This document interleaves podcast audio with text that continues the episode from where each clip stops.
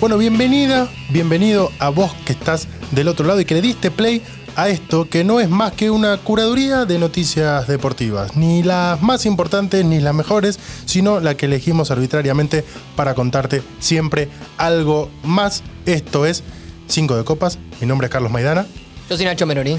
y este es oficialmente el primer episodio de este nuevo podcast que quizás ya escuchaste del otro lado, el piloto y demás, y ya te vas a ir acostumbrando a lo que vamos a estar charlando aquí todos los miércoles eh, desde tu plataforma de audio favorita. Nos vas a poder escuchar por un montón de lados, pero bueno, dirán ustedes después por dónde nos escuchan. El speech ese lo vamos a decir todos los programas. Sí, para mí hay que Yo ver. ya me lo olvidé. Puede llegar a ser gracioso a ver si nos lo acordamos. Sí, o podemos tenerlo anotado, que creo que es eh, la que va. Porque confiando en mi memoria vamos a perder. Puede Así ser que es tramposo. todo tuyo esto. Eh, eh, pero puede llegar a ser. Funciona como medio un engaño pichanga si lo tenés anotado. Qué linda palabra engaña pichanga. Me, me llevaste a mi infancia, lo decía mi abuela, un momento fantástico. Este es, este es un buen momento para. Si bien yo creo que muchas de las personas que ya pudieron escuchar lo que hicimos, eh, más El o menos. piloto. El piloto. Ya saben de Me qué. gustó el piloto. A mí me gustó cómo quedó, ¿eh? Quedó, quedó lindo. Saliste de bien al aire. Bien, tú bien, Eh, vos también. Gracias. Me, me gusta como para poder presentarles también a la gente que está del otro lado qué es lo que van a escuchar. Porque si bien es cierto que acá más o menos ese pequeño, eh, si se quiere, claim inicial lo dice, no es más que esto, no es menos que esto, justamente contarles las noticias, lo más importante o no lo más importante, pero sí lo que creemos que puede llegar a ser relevante para vos que estás del otro lado Lo que nosotros tenemos ganas, maestro. también es lo que tenemos ganas, siempre en el ámbito deportivo y siempre con un poquito más. No te vamos a hablar acá de si el 4 de Boca corrió o no corrió y de si el Lo arquero mal de que jugó Vélez. Boca el otro día, ¿no? Pero bueno, no lo vamos a hablar acá. Claro, o si el arquero de Vélez tiene que salir y demás, o no. Quizás en algún el momento. Taco colisión independiente. Claro, No, no, vamos a hablar a de demasiado de esas cosas porque Mejor. nuestra idea es ahondar un poquito más. Y yo les quiero hacer a ustedes que están del otro lado, y te quiero contar a vos porque sos partícipe necesario de esto y A te ver. voy a obligar a hacer algo en virtud de esto. Que todos y todas van a poder escuchar este podcast, van a meterse en Spotify, le pueden dar seguir, eh, A la campanita, bueno, todo lo que ya sabes si escuchas podcast. para enterarse todos los miércoles cuando salga cada uno de estos nuevos episodios. Pero, 5 de copas, la carta ganadora, si ustedes entran en lacartaganadora.com.ar, que ya está funcionando, www. sí, se van a poder suscribir al club de suscripciones, No me digas. club de suscriptores en este caso, de 5 de copas. Y vos decís, bueno, ¿y por qué me voy a suscribir? ¿Qué es lo que me vas a dar? En primer lugar, tanto Nacho Meroni como quien les habla, Carlos Hola. Maidana, les vamos a estar enviando un newsletter cada uno por semana. De solamente. puño y letra. Sí, digital. Sí, sí, no es de puño y letra. Es, es- Pero- es- es esto, mira. Sí. Este, este ruido, ¿escuchan? Escrito por nosotros sobre algunas de las noticias que charlamos acá en más profundidad o sobre algunas otras cosas que tengamos ganas de contarles sobre el ámbito deportivo. Quizás en algún momento les recomendamos un libro, les recomendamos una película. Vamos a hablar de. Politini y esas cosas. Perfecto. La cosa sana. Sí, por supuesto. Así que ahí van a poder ingresar en 5 de copas y van a tener cuatro eh, posibilidades de ¿Me suscripciones. repetís la dirección? lacartaganadora.com.ar. Y las cuatro posibilidades de suscripciones son eh, el 7 de espadas, que son 300 pesos por mes, el ancho de basto, que son 600 pesos por mes, el ancho de espadas, que son 1000 pesos por mes. Y uno dirá, ahí, ahí termina. No, porque la carta más alta, la ganadora, es justamente el 5 de copas. Lo contamos en el piloto. Sí, a razón de 1.500 pesos por mes. Pero no solamente Poquito. un newsletter semanal. eh, esto es dos envíos semanales en realidad, porque es uno escrito por cada, por cada uno, sino que también la posibilidad de eventualmente algún sorteo de indumentaria deportiva, eventualmente algún voucher para ir a cenar en algún Vas a poder bar. ir a comer, vas a poder ganarte alguna camiseta importante, algún busito, alguna remerita. alguna entrada, algún alguna evento cerveza, también. entrada un evento, Sí, bueno, así que son varias cosas. Nada, invitados, y invitadas. vas a poder bancar esto, ¿no? Por supuesto que lo hacemos con mucho gusto y como les dijimos en algún momento, cuando estemos llenos de plata con la posibilidad de ir a comprar un club europeo, por ejemplo, ustedes quizás puedan llegar a ser socios nuestros. Sí, te podemos mandar una foto firmada, qué sé yo. Esas cosas. Una- un autógrafo por el técnico. Sí. Por está. ejemplo. O nuestro. Esa estaría linda, ¿no? Nos Eh, sacamos tipo como una selfie, Una selfie. firmada. Ahí está. Dicho esto, eh, damos comienzo a este justamente eh, recorrido de las noticias deportivas de la semana. Vos sabés que este año se juega el Mundial Femenino. Claro Estamos sí. en el país campeón del mundo, en este caso de la selección argentina masculina de fútbol, pero este año se va a jugar el Mundial Vos tenés femenino. una remera con la imagen de Messi en este momento y yo tengo puesta la camiseta suplente de la selección argentina. Vamos a contar lo que no se ve, ¿no? Claro, hasta que saquemos alguna foto o hagamos alguna historia Claro. y ahí posiblemente sí lo van a ver. Y surgió una, una discusión, si se quiere inicialmente, que después no fue tanto discusión, pero sí fue una curiosidad, que es, bueno, ¿y con qué camiseta va a jugar la selección argentina Claro. el Mundial Femenino? Y cuando se presentó... Aplican las estrellas. Claro, se presentó la pelota para el Mundial, que es muy bonita. eh, si se escriben, quizás la pueden ganar. Y se presentó la camiseta de la selección argentina con el escudo limpio. Esta semana, esta semana que pasó fue furor, una de las noticias, una de las entrevistas que, de las tantas que está empezando a dar Lionel Messi. En este caso fue con la gente de Diario Le, cuando él recibe la camiseta con las tres estrellas y la ve por primera vez, se sorprende, porque no la había visto hasta ahora Claro. y, y- y se siente como emocionado. Bueno, la camiseta de la selección argentina femenina no va a tener ninguna de las estrellas. El equipo que hoy dirige Germán Portanova, que clasificó en la, en la Conmebol Copa América Femenina pasada Exacto. al Mundial que se va a jugar en Australia y Nueva Zelanda, tiene el escudo pelado, sin estrellas. Y ustedes se preguntarán, ¿por qué? Y porque ahora que la Argentina empieza a competir ya con su nueva camiseta, con sus tres estrellas, algo que no... Las estrellas en la camiseta no es algo de toda la historia, es algo de hecho bastante reciente. Si ustedes observan las camisetas, por ejemplo, del Mundial 98 de la selección argentina, no tenía estrellas. Claro. Eh, es algo que tiene que ver más con cuestiones de marketing de esta época y no de una época anterior. La selección ahora empieza a Y dividir. convengamos que es bastante discutible. Digo, si estás en Uruguay, en este momento baja un poquito, pero la camiseta de Uruguay tiene cuatro estrellas. Están contando dos Juegos Olímpicos. Claro. Y iba a no era mundial. Iba a ser medio raro si la selección argentina que dirige Germán Portanova, ojalá gana el campeonato mundial femenino, que hacía si jugaba con la camiseta con las tres estrellas. Le pones la cuarta. Después queda medio extraño, ¿qué? ¿Por qué tenés tres del femenino, tres del masculino y una del, del femenino? Entonces, justamente en conjunto entre Adidas, que es la marca que patrocina a la selección argentina, eh, que tiene el patrocinio eh, de todos sus productos, y la Asociación del Fútbol Argentino, decidieron justamente que van a tomar en consideración algo que ya tienen otras selecciones, como por ejemplo la selección de Estados Unidos, de dividir, si bien la asociación siempre es la misma, dividir por camisetas eh, los títulos que obtiene cada uno de los seleccionados. Para darle entidad a cada una de las selecciones. Claro, si ustedes miran la camiseta con la que el seleccionado de Estados Unidos jugó el Mundial de, de Qatar, no tiene ninguna estrella. En cambio, si ustedes miran la camiseta con la que juega la selección femenina de Estados Unidos, tiene sus cuatro estrellas Exacto. arriba del escudo, justamente por los cuatro títulos mundiales que ganó, en este caso, la selección de Estados Unidos. El Mundial va a comenzar el 20 de julio, no falta tanto, No. digo, ya estamos en febrero, eh, y va a finalizar exactamente un mes después, el 20 de agosto. Argentina va a debutar el 24 de julio ante Italia en Anota. Auckland.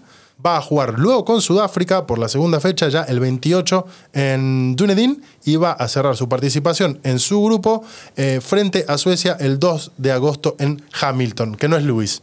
Todo esto a contraturno Sí. ¿no? de Argentina. Cuando se juega en Australia y Nueva Zelanda, tenés que madrugar. Sí, porque ustedes saben, ya lo deben saber, sobre todo los que siguen los canales de Tipo noticias. partido de los Pumas. en fin de año. 4 y 20 de la mañana. ¿Viste? En fin de año ya es, eh, ya es Navidad en sí, Australia. sí. Bueno, Argentina ya está jugando su partido de debut en Australia Exacto. mientras vos estás escuchando este podcast. Así que seguramente haya en algún momento también a la venta las camisetas de la selección argentina sin las estrellas y ya con las dorsales de las jugadoras del seleccionado femenino.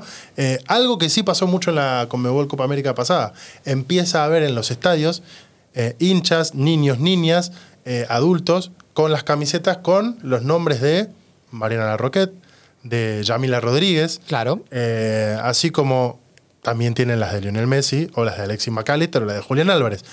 Celebro, celebro que, Totalmente, que está esto empiece a pasar porque le da identidad también al, al equipo y le- las empieza a poner en valor. Sí, porque además eh, ha habido en el último tiempo bastante sinergia entre las jugadoras de la selección femenina y los futbolistas del equipo masculino, eh, Messi, Mariana Roquet. Bueno, eh, en, en definitiva eh, hay, hay ahí una buena sintonía y buena onda en las redes sociales, así que está buenísimo que esto, que esto así sea y que el fútbol femenino cada vez más pueda tener el protagonismo que se merece, ¿no? Y por el cual han peleado varias eh, acá en, en este país en el último tiempo. Cortito, y estas son las cosas que yo le digo que quizás van a poder empezar a Me gusta encontrar. porque hiciste como un gestito Sí. medio italiano. ¿eh? No, no- Así. no lo pueden ver del otro Como lado, monton- eh, medio con- montoncito. Con montoncito con la mano derecha. Sí. Estas cosas que yo le digo que van a poder encontrar en, en los newsletters, eh, porque tiene que ver también con lo que estuvimos charlando en el, en el episodio cero, en el episodio inicial, en el piloto. El piloto.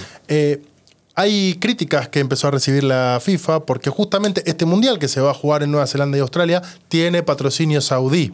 Ah, mira vos.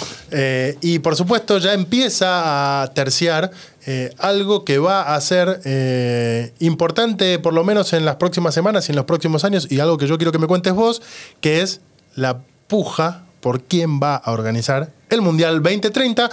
Te invito a que escuches el piloto donde justamente te contamos cuál es la visión 2030 del gobierno saudí, por qué está Cristiano Ronaldo en el Al-Nasser y por qué hoy la FIFA está recibiendo críticas de un montón de personas justamente por el patrocinio que recibe este Mundial Femenino que como te dije se va a estar jugando entre el 20 de julio y el 20 de agosto. Pero además de Arabia Saudita, ¿quién va a estar peleando por la realización del Mundial 2030? Bueno, en el día que se está grabando este episodio de Cinco de Copas, eh, vos podés escucharlo en cualquier momento, esa es la magia del podcast, pero nosotros lo estamos grabando un martes, día en el cual la Argentina, conjuntamente con Uruguay, Chile y Paraguay, es lo que algunos han eh, denominado en las redes sociales como chupar, ¿no?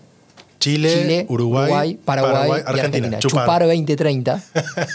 Lo cual no es verdad. Si ven un banner que diga chupar en Twitter, no, no es oficial.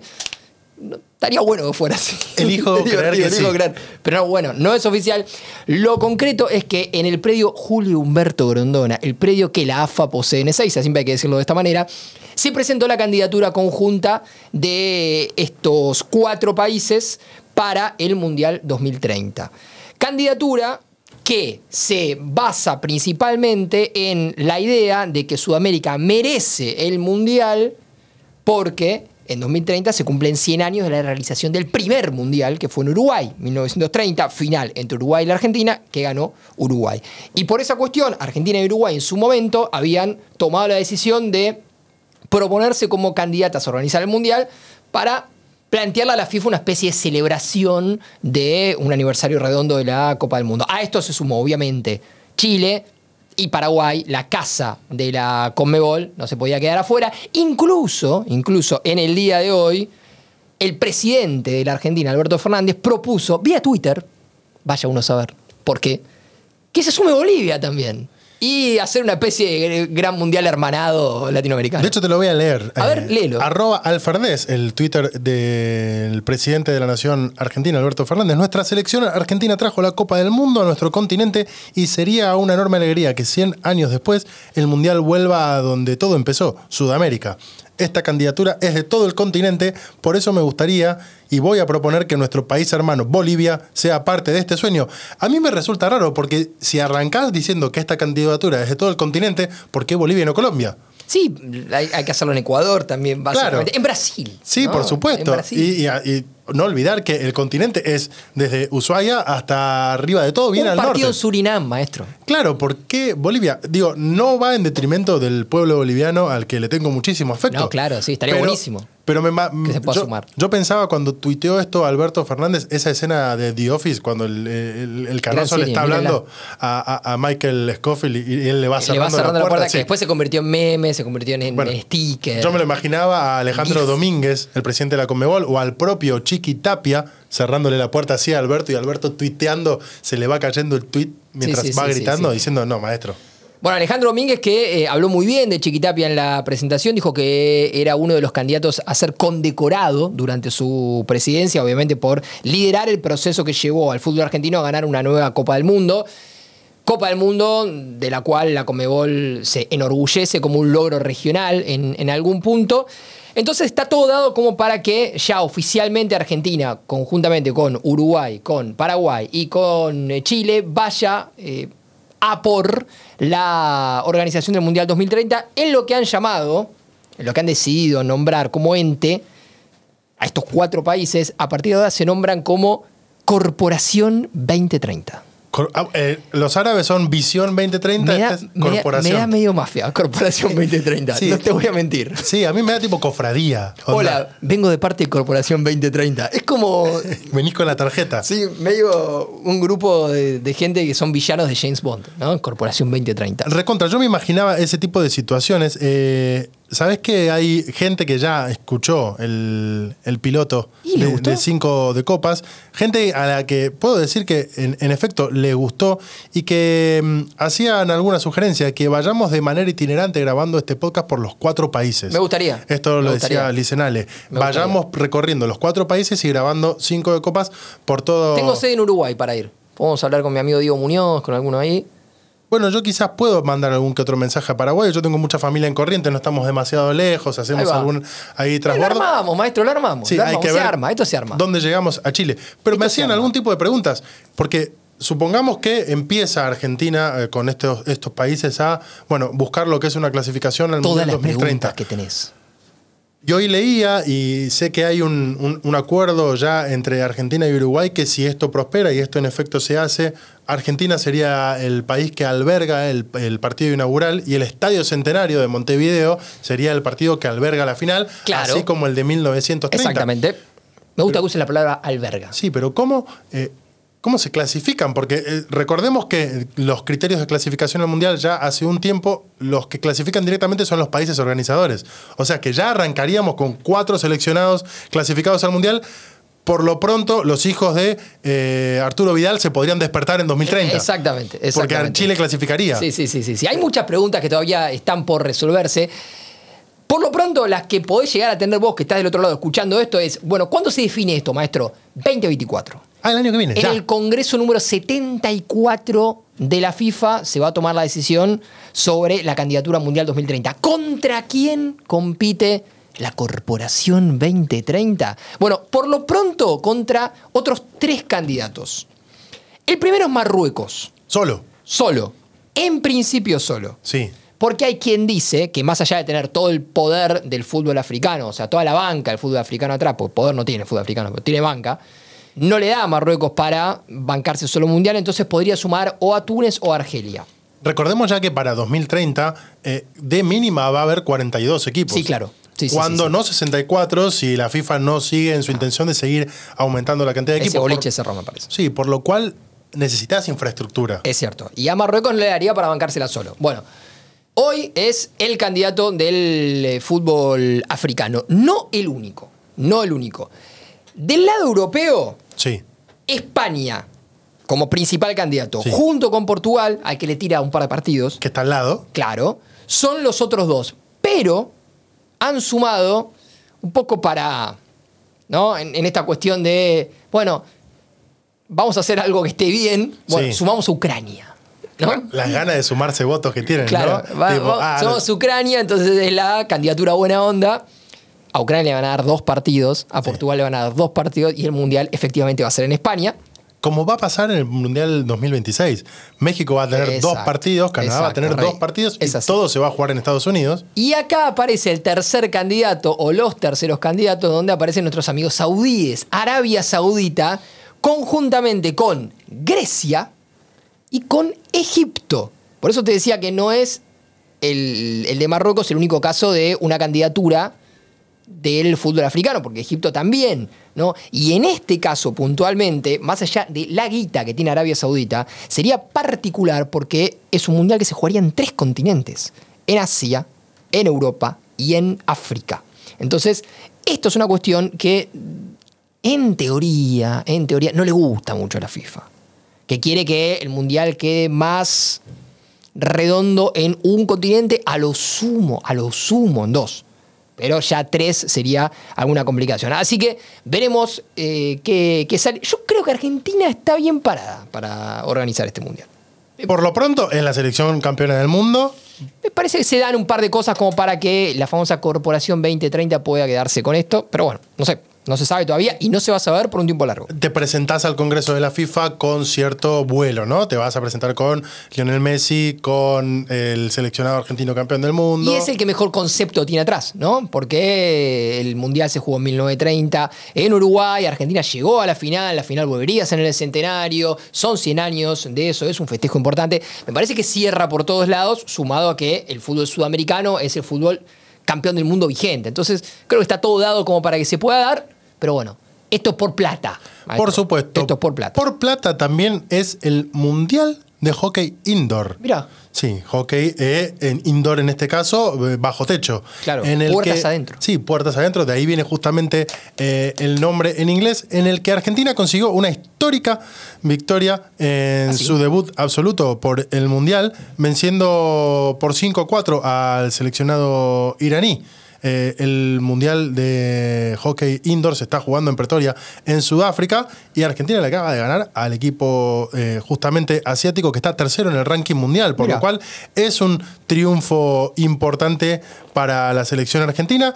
Disputó este primer partido por el grupo B, eh, donde Argentina va a presentarse en todos sus demás partidos que tiene ante República Checa y a Estados Unidos. Ya jugó ante Irán y venció por 5-4 el equipo seleccionado argentino que está dirigido en este caso por Massimo Lanzano, entrenador eh, italiano. Está vigésimo en el ranking mundial. Digo, no es una de las posiciones de, si se quiere, de élite, tampoco es de las peores, pero por eso Mitad es- de tabla. Termina siendo un triunfo histórico, venciendo en este caso a Irán, que está tercero en el ranking mundial. Digo, para los muchachos argentinos, en este caso, en el Mundial Indoor de Hockey, es un triunfo importante. También teniendo en cuenta que es la primera participación en un mundial eh, de esta categoría para el seleccionado argentino, cuyo objetivo es clasificar a la ronda final. Para eso tiene que estar entre los cuatro primeros de su zona. Eh, está en el. Para diferenciar los dos grupos, el grupo A lo conforman Austria, que es el seleccionado campeón en este caso, Bélgica, Kazajistán, Namibia, Países Bajos eh, y Nueva Zelanda. Eh, Argentina va en el otro grupo justamente buscando lo que es meterse entre por lo menos los cuatro mejores y avanzar a la ronda final 5 a 4. Por lo cual seguramente vamos a estar buscando algunas imágenes de este partido para hacértelo llegar, porque debe haber sido un partidazo. ¿Ya se habla de la lanzaneta? ¿Vos decís que le podemos poner ese título? Y sí, si gana otro partido más, ya, ¿cómo se llama el técnico? Máximo. Máximo Lanzano. Lanzaneta, maestro. Esto, esto es- hay que subirnos a todas las olas. Yo estoy todas. medio, medio cansado de que a todo le pongamos ETA. Pero está bien, está bien. Vamos a ver hasta cuándo dura. Pues encontraremos otra. Eh, la escaloneta. Sí, ¿Va a seguir la escaloneta? Está complicado el tema. En realidad no está complicado. Me parece que hay un juego ahí de poderes. En la última semana, no sé cuándo estás escuchando vos esto, pero en la última semana lo que pasó fue que se empezaron a publicar algunas noticias que dan cuenta de que esta, esta especie de, paz que había en el, en, el interior de la AFA post mundial, eh, no sé si es tal, ¿no? Porque obviamente hay, hay un montón de poder y de, toma de decisiones que está a merced de quién es el que termina eh, quedándose con ese poder, ¿no? Eh, dirigentes, Chiquitapia, Scaloni y, su cuerpo técnico y su gente, porque Scaloni atrás, atrás de Scaloni, atrás de- del cuerpo técnico hay varias personas más que son los encargados del proyecto de fútbol de la selección argentina y que por lógica quieren tomar algunas decisiones en soledad, sin tener que estar rindiendo muchas cuentas sobre ciertos temas futbolísticos. Y del otro lado, del lado de los dirigentes, obviamente quieren, por ser los dirigentes y por ser las autoridades, ser un poco los encargados de esta cuestión. Me parece que va todo camino a limarse. Creo que a todas las partes les conviene que esto eh, se, se- arregle y, y que el proyecto Selección Argentina pueda continuar, por lo menos la masculina, pueda continuar de esta manera. Entonces, eh, sí creo que más temprano que tarde vamos a tener buenas noticias, pero bueno, a esta hora, en el momento que nosotros estamos grabando este episodio, hay algunas rispideces que nos han llevado a que por lo menos el contrato ya esté firmado, ya esté eh, confirmado que Scaloni y toda su gente van a seguir al frente de la selección argentina, algo que me parece que va a pasar. Pero El que está confirmado que no va a seguir es Tom Brady. Tom Brady. ¿Quién es Tom Brady? Para la Tom gente que no consume demasiado. Tom Brady es el Leo Messi del fútbol americano. ¿Sí? Sí. Fútbol americano es que sí, el que se parece al rugby. Claro, exacto. Si viste Los Simpsons, seguramente lo tenés a Dan Marino, lo tenés a Unitas, ¿viste? El capítulo ese de Unitas, es un corte Sí. de pelo, bueno, genial. El heredero de todos esos grandes jugadores del, del pasado es Tom Brady, el mejor mariscal de campo, el quarterback, el que tira los pases en el fútbol americano, que básicamente es el protagonista de todas las series o películas yankees que viste en algún momento sobre deporte. Siempre todas están focalizadas en el mariscal de campo. Los suplentes, Keanu Reeves, eh, un domingo cualquiera, en Even Sunday, eh, donde los dos mariscales de campo, más allá de Al Pacino, el, el- el personaje del entrenador, son los protagonistas. Es la Eh, posición más relevante es siempre la posición más relevante. dentro del juego. Es el que eh, conecta el ataque, el, el arranque del ataque, es el que toma las decisiones, es el que define para dónde va el equipo. Todo, obviamente, en, en la faceta de ataque. ¿no? Es el más canchero cuando está en la época de la preparatoria también. Es, el. el tipo en Buffy era el mariscal de campo. Exacto, es el de, la, el de la campera, es el de la prom queen y todas esas giladas de, eh, mu- muy de la cultura norteamericana. eh, pero bueno, en este caso, en este caso, eh, y ya yendo estrictamente a lo deportivo, estamos hablando de un personaje fantástico, un jugador que eh, jugó hasta los 45 años, un crack absoluto, total, un tipo que ha redefinido la, la posición, que ha redefinido el juego en un montón de facetas, que ganó seis títulos con New England, que ganó uno más con Tampa, cuando parecía que estaba terminado. Bueno, me voy a terminar mi carrera arriba de los 40 años a un equipo segunda línea, que había ganado un título con Martín Gramática en aquel momento, pero un equipo realmente de segunda línea en los últimos años, y lo sacó campeón, tipo arriba de 40 años. Entonces estamos hablando de, de un personaje particular que había decidido retirarse, lo había comunicado mal por redes sociales, eh, había lanzado un comunicado, después eh, es- ese comunicado él mismo había dicho que no había sido tan así, bueno, lo real es que siguió y ahora sí efectivamente grabó un video en la playa confirmando, confi- no es un dato al pasar porque te voy después te voy a contar algo más sobre ese tema, eh, grabó un video en la playa confirmando que esta vez sí se retira y obviamente acá arrancó toda una cuestión de homenajes y, demás.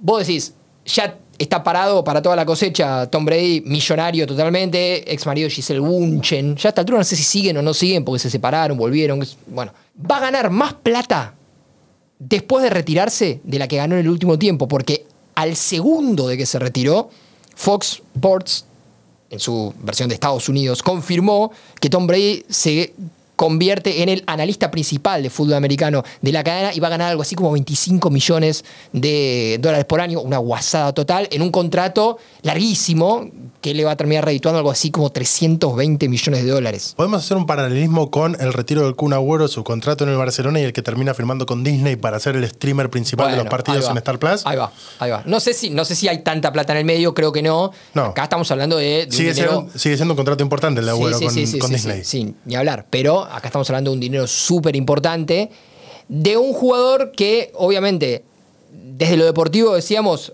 ha roto absolutamente todos los récords, ha redefinido la posición, es sin lugar a dudas. En algún momento se discutía si era el mejor eh, mariscal de campo, quarterback de- del último tiempo, ahí con Peyton Manning, que es otro de los grandes de- del último tiempo. Obviamente le pasó el trapo Tom Brady, eh, después de, todo lo que logró y demás.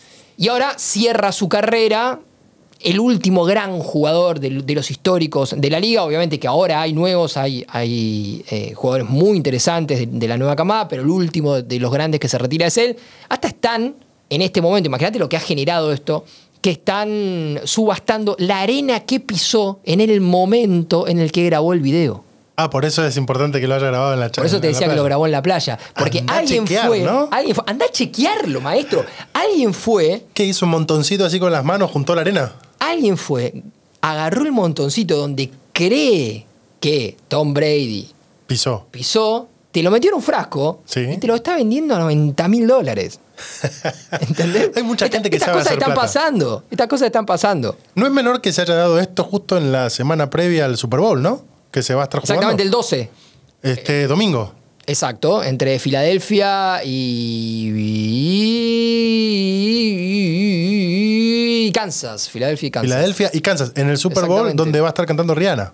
Rihanna, que vuelve. Sí, por después supuesto. de, de mucho tiempo. Sí, y te voy a dar un dato de color para toda la gente que esté mirando en este momento la serie The Last of Us, la que adapta el clásico juego de PlayStation que Mirá. tiene a Pedro Pascal y a Belia Ramsey como protagonistas. Sí. Por el Super Bowl va a ser eh, solamente este fin de semana. El episodio número 5 se va a estrenar el viernes y no el domingo. Mirá. Justamente para no competirle al Super Bowl en audiencia, HBO Max en este caso, y poder estrenar una de las series más exitosas del momento.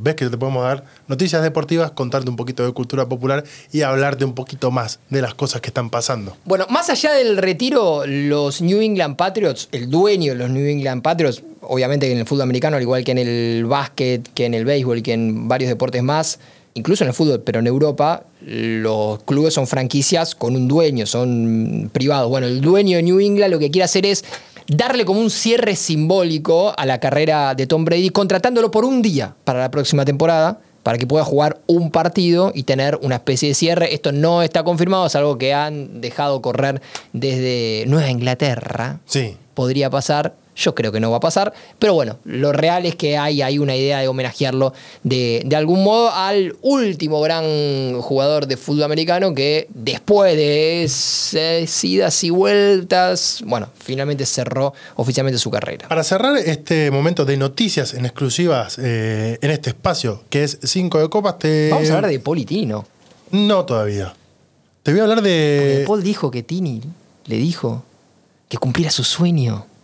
Te lo vamos a contar en un ratito. Por eso jugó con Países Bajos. Pero vos recién dijiste justamente que los clubes son de empresas y que los Sí, clubes claro. son franquicias. Y esto, por supuesto, que también pasa en el fútbol. Así que voy a volar directo a Manchester eh, para hablar de dos cosas puntuales que están sucediendo ¿De tu equipo? con los dos clubes de Manchester. Porque el Manchester City acaba de ser acusado por la Premier League, por su propia liga, de supuestas infracciones financieras. Ah, por mirá, estoy sorprendido. ¿eh? Sí, no se lo esperaba nadie. Justamente en este caso, algo hablábamos también cuando charlábamos y contábamos la situación que estaba viviendo Facu Campazo en eh, la Estrella Roja de Belgrado. Esto de romper con el fair play financiero. ¿Y qué llamamos fair play financiero? Y que la verdad es que si vos competís en una liga donde un equipo tiene mil para gastar y el otro equipo tiene 10, posiblemente el que tiene mil compra a los mejores jugadores, el que tiene 10 se quede con lo que pueda hacer con esos 10 y el que tiene mil le gane.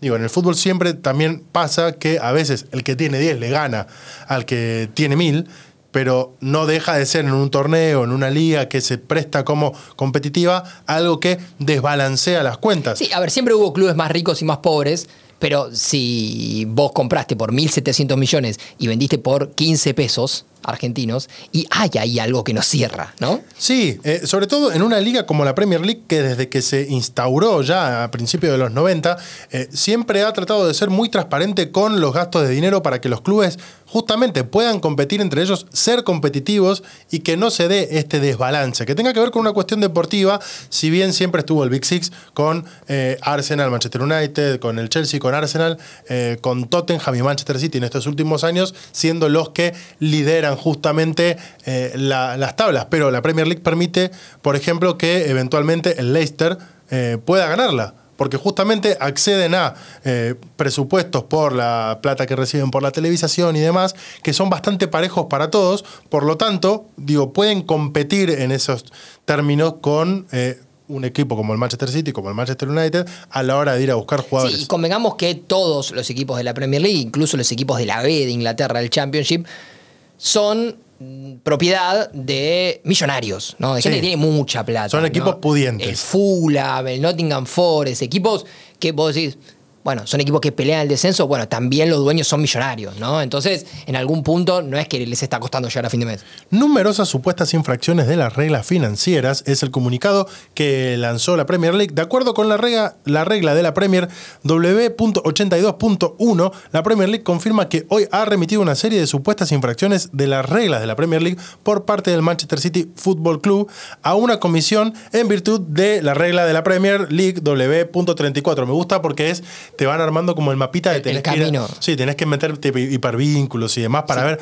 Igual, Ah, igual podrían hacerla más fácil. El W.34, hacémela con colores. Las acusaciones van de eh, hasta la temporada 2009-2010 y están relacionadas, atrás. sí, no solamente con gastos, sino con la información financiera de esos beneficios, remuneración de entrenadores y jugadores. No están contando la que están gastando y estarían fraguando algún documento, lo cual ahí no es solamente justamente que gastaste más o menos, sino que mentiste en los papeles de lo que gastaste y estuviste sacando ventaja. ¿De dónde la eso. sacaste, Rey? Claro, la Premier League, por ejemplo, no ha sido capaz de sancionar al Manchester City por todas sus trampas contables, dijo eh, Illy Oleart, periodista de la media inglesa, en una entrevista con Marca.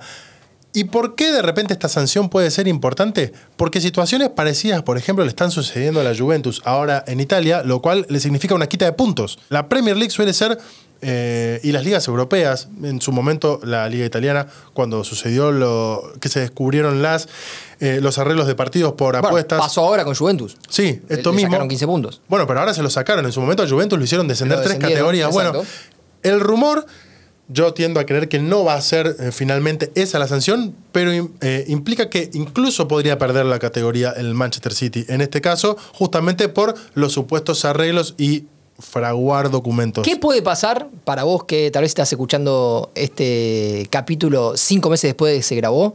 Puede pasar desde que lo echen de la Premier League, Sí, lo hagan descender, hasta que le digan, maestro, esto no, ¿eh? sí. Esto no. Deja de, de- de- de- ponerme los papeles en reglas. No rompa los huevos, esto no. Te dije, Eso, desde ahí hasta, hasta eso, desde esos dos extremos va a pasar cualquier cosa. brevemente para seguir en Manchester, eh, esto no es menor porque el año pasado fue noticia justamente cuando el Manchester United se vio involucrado en un escándalo con uno de sus jugadores en ese momento estrellas, que era Mason Greenwood, un futbolista de la selección Inglaterra, también sub-20 de muchísima proyección, que estuvo acusado de eh, violencia de género, de una supuesta violación, de violencia Sí, doméstica coerción y demás. Bueno, en esta semana todos sus cargos fueron retirados, por lo cual, eh, como avisó el Colegio de Fiscales de Manchester, ya no hay ninguna eh, investigación penal sobre Mason Greenwood. Ahora resta ver qué es lo que va a hacer Manchester United, que durante todo este tiempo lo tuvo separado del plantel. Porque una cosa es, eh, y esto es algo que yo marcaba, que de repente hubiese habido un juicio y el jugador hubiese sido declarado inocente, que no es lo que acaba de suceder. Se retiraron los cargos. Y por supuesto que no estamos en condiciones de asegurar que fue por esto, pero generalmente cuando se retiran los cargos es porque algún arreglo de plata hubo. Bueno, lo que sí es concreto es que una testigo clave decidió no declarar. Es raro, por lo cual yo creo Esto es lo que se sabe. sí, que O sea, Mason Greenwood no va a volver a jugar en el Manchester United. Sería muy extraño para un club que está buscando aparte cambiar la cara y demás. Hay quien dice que el vestuario le cerró la puerta. Por supuesto, como en su momento se la cerró a Cristiano Ronaldo. Eh, y que así terminó no, no. por otros asuntos. Acá me parece que ya Mason Greenwood no va a volver al Manchester. ¿Puede venir al fútbol argentino? No. No, me parece que Me parece que va a terminar en China. ¿Me contás rapidito lo de Paul? ¿De Politini? Sí. Bueno, habló de Paul en, en las últimas horas eh, y hizo referencia a ese momento tan complicado de la selección argentina, la previa del partido contra Países Bajos, en el cual se rumoreaba de que De Paul tenía una lesión que lo dejaba fuera del resto del Mundial. Eso después, a la luz de que De Paul jugó el partido y siguió jugando el Mundial, quedó un poco por detrás y después del logro de la selección argentina quedó totalmente apagado. Pero ahora, en la, en la charla que tuvo, creo, con los colegas de Fox, lo mencionó y habló de, que sí, de que efectivamente tenía una lesión, de que él solo sufrió durante un par de horas eh, la, la incertidumbre de saber si iba a seguir jugando o no el Mundial, de que el médico de la selección argentina le dijo tenés para 10 días porque es una lesión grado 1 y tenés un 80% de posibilidades de romperte si jugás contra Países Bajos, que fue a la habitación de Messi y Messi le dijo, yo te aseguro que vamos a clasificar a, las semifinales, pero no arriesgues porque te vas a romper y no vas a jugar más. Y que al final de todo, cuando él se quedó solo en su habitación y tuvo que tomar una decisión, antes de eso habló con Tini. Y Tini le dijo algo así como, hacé lo que sentís en tu corazón. Y que eso lo ayudó mucho a De Se, Paul. se lo endulzó con estrellitas. Claro, todo, ¿no? eso lo ayudó mucho a De Paul a tomar la decisión de jugar, de comunicárselo a Scaloni. Y Scaloni le dijo, bueno, vas a jugar, porque obviamente también me rompe un poco el equipo que vos no estés. Pero bueno, vamos a ir siguiéndolo. De Paul empezó a jugar con una especie de régimen reducido y obviamente después terminó haciendo lo que hizo en, en la final. Pero una linda historia, ¿no? Para, para este momento. Lindas historias que te no las le digamos vamos... motorcito a De Paul, por favor, basta. No, basta. Basta eso. Lindas historias que te las vamos a ampliar si te suscribís en la cartaganadora.com eh, a cualquiera de los cuatro planes de suscripción. Esto me parece que es ¿Cómo puedo hacer? interesante mencionarlo. Te metes en la cartaganadora.com, tenés los cuatro planes de suscripción Sí. para apoyar este, este podcast. El 7 de por 300 pesos, el ancho de basto por 600, el ancho de espadas por 1000 pesos y el 5 de copas por 1500 pesos mensual. Si estás suscripto eh, o suscripta vas a poder acceder a un newsletter que va a escribir tanto Nacho como yo, uno cada uno por semana, donde te vamos a contar más y más noticias. Pero era algo que me gustaba mencionar. Sea que te banques eh, esto con 300 pesos o con 1500, vas a tener todos los mismos beneficios. Nosotros apostamos Bien. a que esto te guste y que... No es que el que pone 1500 se lleva la camiseta de la selección. No, eh, va. vamos a sortear cuando tengamos la camiseta de la selección entre todos y todas los que pongan ya sea 300 pesos por mes o 1500 porque es nuestra forma de decirte gracias si estás del otro lado y tenés ganas de bancar esto, que lo hacemos con muchas ganas y mucho amor.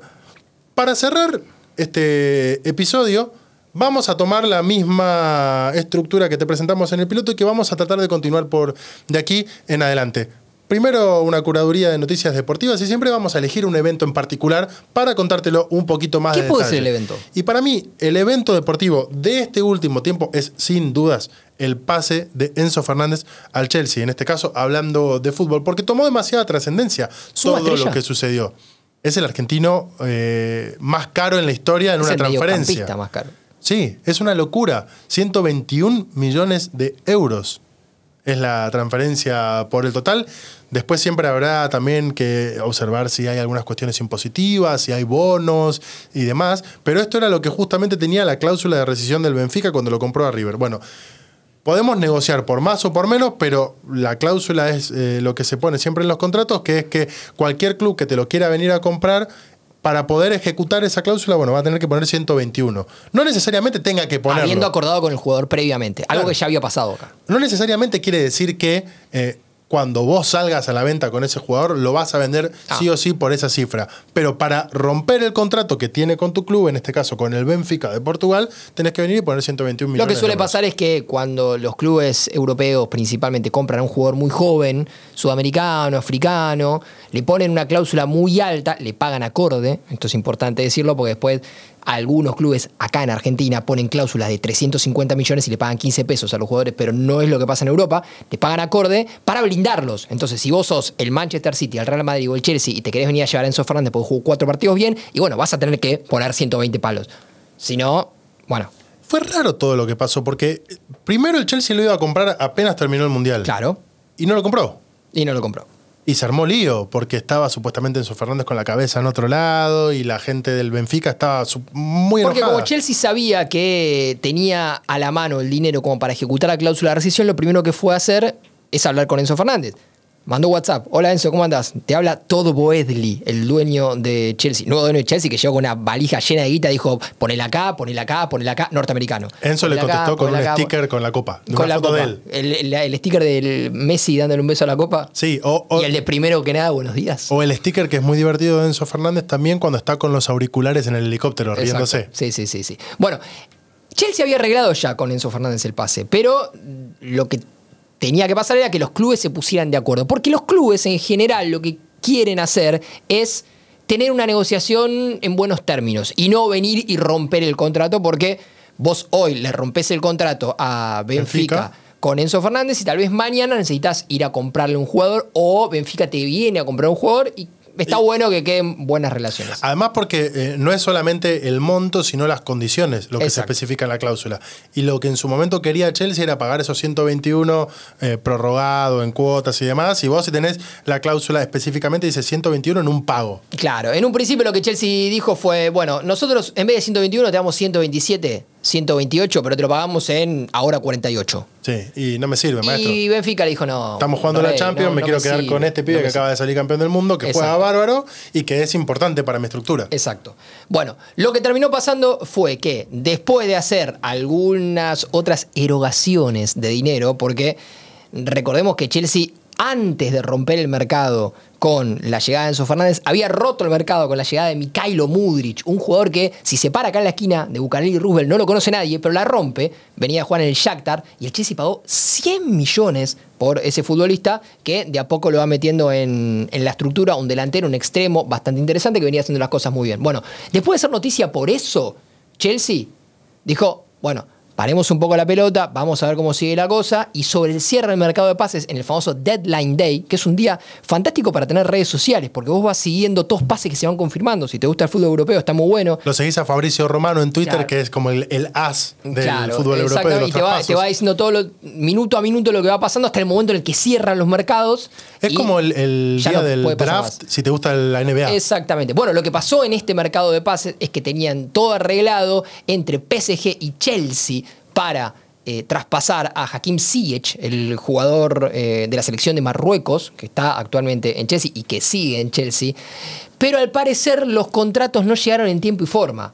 Hay quien dice que Chelsea mandó mal el contrato para que Ziyech se quede en, en Chelsea. Se hicieron los boludos. Exacto. Y cuando pasan las 12, maestro, y vos no mandaste bien el contrato, ya está. No- no existe acabó. lo de es que- escribir cablegráficamente. ca- No, no existe. No, para que te anoto acá y, que- y después te lo pago. No, no pasa nada. Si pasan las 12, vos no mandaste el contrato, estás afuera. Y eso fue lo que le pasó, en este caso, a Ziyech. Le había pasado a otros jugadores. Por eso el Chelsea se apuró el último día y dijo, ¿cuánto es? ¿121 en un pago? Toma. Así, Arriba de la una.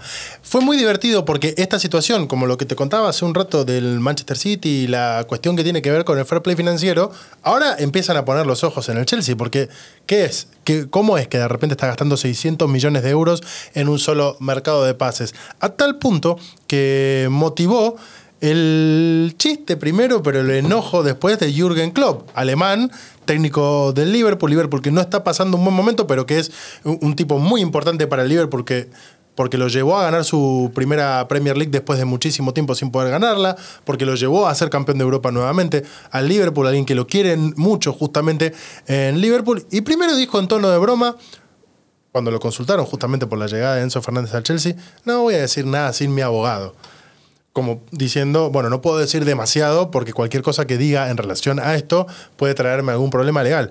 Pero después del chiste, ahondó un poco más. Eh, no entiendo esta parte del negocio, es un gran número, todos son muy buenos jugadores, así que felicidades, pero no entiendo cómo es posible y no me corresponde a mí explicarlo. 641 millones de euros fueron los que invirtió el Chelsea justamente en este mercado de pases, lo que motivó en este caso justamente el enojo de Klopp que después agregó, bueno, ahora tienen que hacer que funcione, pero Graham Potter ya lo sabe.